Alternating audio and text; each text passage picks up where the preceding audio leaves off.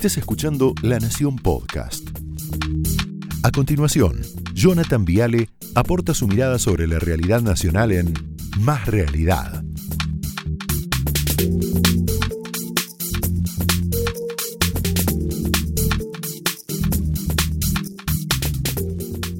A ver, imagínate un barco gigante, ¿sí? Navegando en el medio de la tormenta. Olas de 5 metros, lluvia torrencial como hoy a la mañana, hoy al mediodía, media tripulación enferma, no hay comida, no hay bebida, un desastre. Comienza a entrar agua. Y de pronto ves al jefe de máquinas peleándose con un marinero raso. El jefe de máquinas se mete en la cabina del capitán y le dice, o se va el marinero este Basualdo o me voy yo. El capitán dice, ¿qué te pasa? ¿No ves que se prende fuego todo? Bueno, eso es lo que está pasando hoy en la Argentina. La tripulación de un barco a la deriva no se puede poner de acuerdo ni siquiera con el cargo de subsecretario de Energía Eléctrica. Así chiquitito, así chiquitito. Mientras tanto, el mundo dice que Argentina, mira, y Uruguay también, son los dos casos más preocupantes, así dice New York Times, del mundo en términos de coronavirus. New York Times dice que Argentina, ahí lo vas a ver, está con un promedio diario de 22.700 casos. Terrible esta imagen, me la mandó Lucas el fin de semana. Mirá, bien rojo de Argentina. Y marca Sudamérica como la región con la tasa de contagios más alta de todo el planeta con India. India y Sudamérica. Y mientras tanto Argentina llegó a los 3 millones de contagios. Pero acá es basualdo el tema, increíble, ¿no? Fíjate cómo se aceleró la curva. Esto es terrible, se ve bien clarito el desastre, ¿no? Lo mal que están manejando la pandemia estos muchachos. El primer millón de contagios llegó después de 230 días. El segundo millón de contagios llegó después de 114 días. El tercer millón de contagios llegó apenas en 81 días, menos de tres meses. Y en el medio de este desastre, todos somos testigos de una guerra estúpida, frívola, de una guerra insensata. ¿Sí? Dice Martín Guzmán, el ministro de Economía, ¿es Basualdo o yo? Martín, ocupate del país, por favor. A nadie le importa Basualdo. Contesta Máximo Kirchner, no, Basualdo no se va a ningún lado. Y aparece en escena el gobernador de la provincia de Buenos Aires, Kisilov, y sale a respaldar a Basualdo. Mirá. Axel, muchísimas gracias por charlar con nosotros acá en el Destape Radio. Que tengas buen día. Sí, te- quería comentar Ah. también que eh, una última cosa, Sí. les agradezco. Yo también quería decir que eh, Federico Basualdo fue funcionario en mi época, Sí. es, un, eh, un excelente funcionario, pero eh, que me parece que no hay que llevar eh, más allá de, de los rumores, yo no tengo idea porque lo leí por los diarios, no lo conozco, lo que sí me parece que regular un incremento de inferior a dos dígitos es, es una forma de salir de este problema. Es genial lo que pasó. El periodista daba por terminada la nota. La nota ya había terminado. Kisilov no había pasado el mensaje de Cristina. Le dice, un segundito, un ratito más. Respalda a Basualdo y la nota llega a su fin. ¿Se dan cuenta de lo que está pasando? El Titanic se hunde. Tenemos 64.000 muertos por COVID. Tenemos 19 millones de pobres en la Argentina. Tenemos el conurbano explotado. Falta vacunar al 85% de la población, pero ellos se pelean por Federico Basualdo, subsecretario de Energía Eléctrica que no le importa absolutamente a nadie.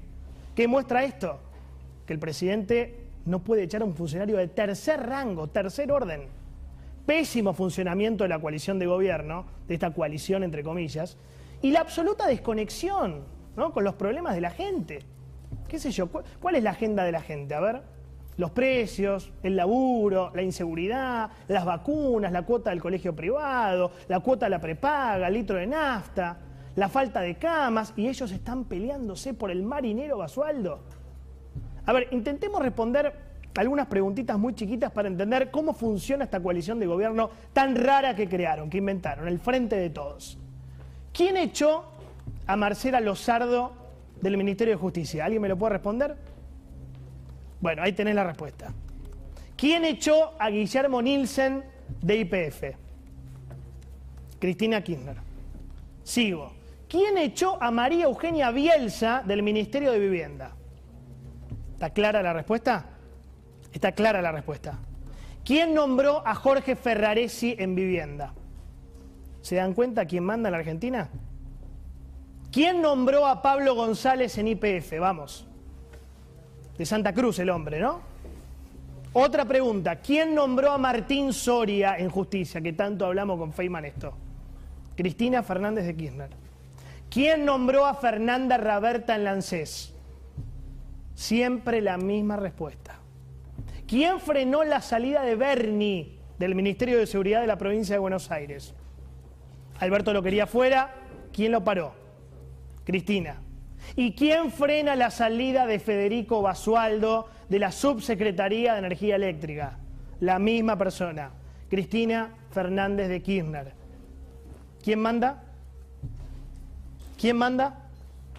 ¿Te das cuenta de lo que está pasando con el presidente Alberto Fernández? No pudo nombrar a un ministro de justicia propio, no pudo nombrar a un ministro de vivienda propio, no pudo echar a un subsecretario de Estado estamos ante un gobierno intervenido por el Patria, por la Cámpora, por Máximo, por Kisilov, y todo eso es lo mismo que decir una sola persona, que es Cristina.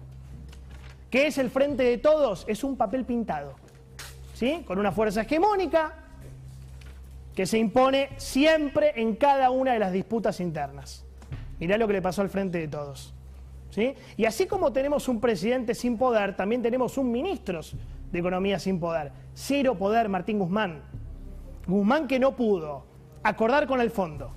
Guzmán que no pudo subir las tarifas como él quería. Quería 20-30%, no va a poder. Guzmán que no pudo evitar las nuevas restricciones. Dijo fase 1 no, restricciones. Un ministro completamente desdibujado, que hace rato se pregunta para qué dejó Colombia, para qué vino a Argentina para esto, para no poder hacer nada. Ahora, fíjate el miedo que le tienen al kirchnerismo, ¿no? Porque mirá todas las críticas que hubo off the record. Todas off the record. Del albertismo al kirchnerismo, pero en off, los machos del off. Nota en Clarín de hoy. Ellos piden de todo, pero perdieron las elecciones. Y cuando fueron gobierno lo volcaron. Que se dejen de joder, que solos no llegan ni a la esquina. Nos necesitan y necesitamos el espacio entre todos. Y mirá en la nación lo mismo. Mirá qué cobardes que son, que usan a los diarios para criticarse porque en la cara no se animan. Nota de la nación de hoy, ellos por el patria piden de todo, pero perdieron las elecciones y cuando fueron gobierno volcaron lo mismo, idéntico. Y todavía tienen que explicar a Jaime, Debido, Vudú y siguen las firmas, que se dejen de joder que solos no llegan ni a la esquina no tienen ni un vocal de club de barrio competitivo que pueda ganar. Nos necesitan y necesitamos el espacio entre todos. Esto es lo que dice el albertismo sobre el cristinismo. Pero le tienen tanto miedo a Cristina y a Kisilov y a Máximo que lo hacen en off, a través de los diarios. Con todo respeto, hace mucho tiempo que no se veía un gobierno tan mediocre. Tan mediocre.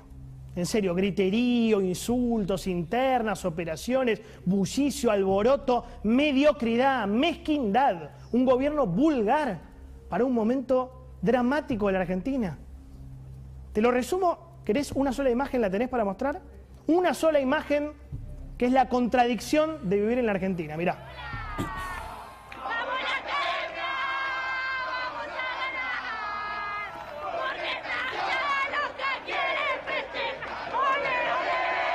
Ahí está. No hay clases en el conurbano. No, déjame la imagen, por favor, déjamela. No hay reuniones sociales. No hay bares después de las 7. No hay deportes grupales. No hay gimnasios. No hay shoppings. No hay comercios después de las 19. Pero sí tenemos estas cosas, ¿no? Este fue el recibimiento de los hinchas de Rosario Central a su equipo en la previa del clásico con Newells, en el marco de un país cerrado por el coronavirus. Clases, no, las escuelas son peligrosas. Comercios, no, la ropa es peligrosa. Gimnasios, no, el deporte es peligroso. Bares, no, las mesas son peligrosas. Barras, no hay problema. Es el folclore nacional. Está permitido. Ustedes sigan discutiendo por Basualdo y estas cosas. Mientras tanto, el país se sigue haciendo pelota. Opiniones libres.